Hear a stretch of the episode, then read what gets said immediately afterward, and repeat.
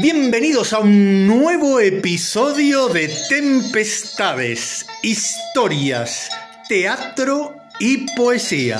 Con nosotros nos acompaña María Bilbao. ¿Cómo estás, María? ¿Cómo te encuentras, Fraser? Y aquí Fraser Lesala, muy bien, muy bien, aquí estamos. Hoy vamos a tocar un par de cosas muy interesantes, ¿no es cierto, María?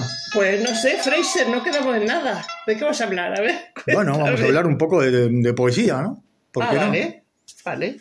Pues hablemos de poesía. Y de tu canal, ¿qué estás haciendo? Ah, wow, sí, mi canal. Bueno, a ver, yo tengo un canal de YouTube que se llama, que es eh, María Bilbao. Sí gigantes o molinos. Muy bien. Y en ese canal de YouTube yo eh, estoy como, digamos, transcribiendo o contando de una manera más casera un libro de Taimni, que es un, fue un químico hindú que escribió el conocimiento de sí mismo. Y lo que voy narrando y lo que voy contando y diciendo es, es sobre eso. Muy bien. Y el libro habla justamente del título, ¿no? El conocimiento de sí mismo. Sí, para que la gente... eh, lo que dice es que para llegar a ser feliz y tener eh, el camino de la realización es el camino del autoconocimiento.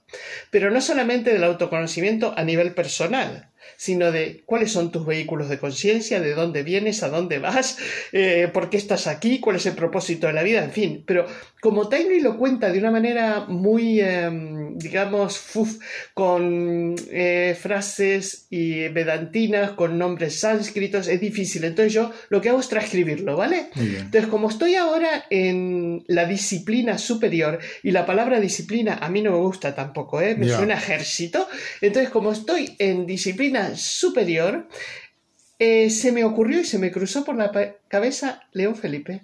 Impresionante. Se me cruzó León Felipe. Un sabio. Es, sí, tú lo haces en Tempestades, pero también lo haces en Magia y Poesía de la Generación del 27.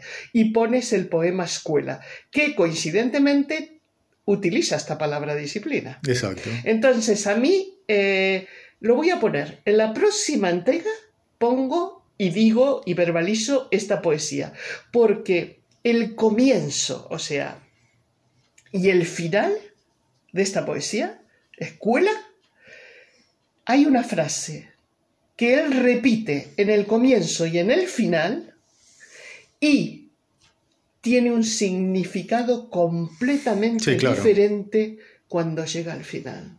sí, es, increíble, es increíble. De León Felipe. Una maravilla en esta escuela. Entonces, yo voy a utilizarla para poder explicar un poco más lo que quiere decir Taimni en esta disciplina superior, ¿no? O sea, mm, a ver, y empieza León Felipe así.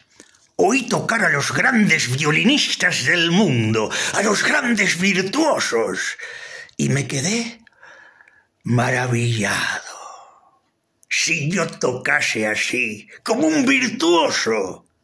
Pero yo, no, no tenía escuela, ni disciplina, ni método. Y sin esas tres virtudes no se puede ser virtuoso. Me entristecí y me fui por el mundo a llorar mi desdicha. Una vez oí en un lugar no sé cuál. Solo el virtuoso puede ver un día la cara de Dios. Ahí, esa es la frase, y ahí él empieza este relato autobiográfico, que ya es difícil escribirlo en un verso en decasílabo, cuenta lo que anduvo, cómo anduvo, la guerra civil, los cementerios visitados, la cárcel donde estuvo, los países que recorrió, los llantos que escuchó que vivió en hospitales y manicomios, blasfemó y lloró, se exilió en México. Y cuando ya termina todo este relato, porque es, una, es un verso en decasílabo largo, que tú lo que haces es envejecer. Durante la poesía. Durante la poesía en directo en teatro. Él termina diciendo. Y ahora, de repente, a los ochenta años me doy cuenta que sé tocar muy bien el violín, que, que soy un virtuoso, que puedo tocar en los grandes conciertos del mundo. Me gusta haber llegado a la vejez siendo un gran violinista, un virtuoso, pero con esta definición que hoy cierta vez en un lugar no sé cuál. Solo el virtuoso puede ver un día la cara de Dios.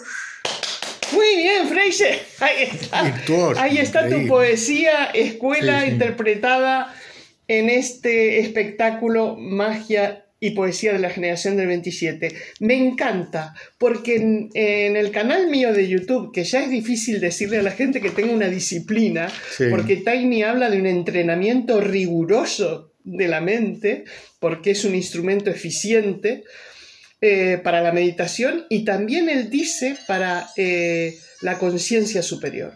En realidad lo que León Felipe está queriendo decir es que hay un encuentro. O sea, cuando él dice puede ver un día la cara de Dios, el virtuoso, está diciendo que se encuentra.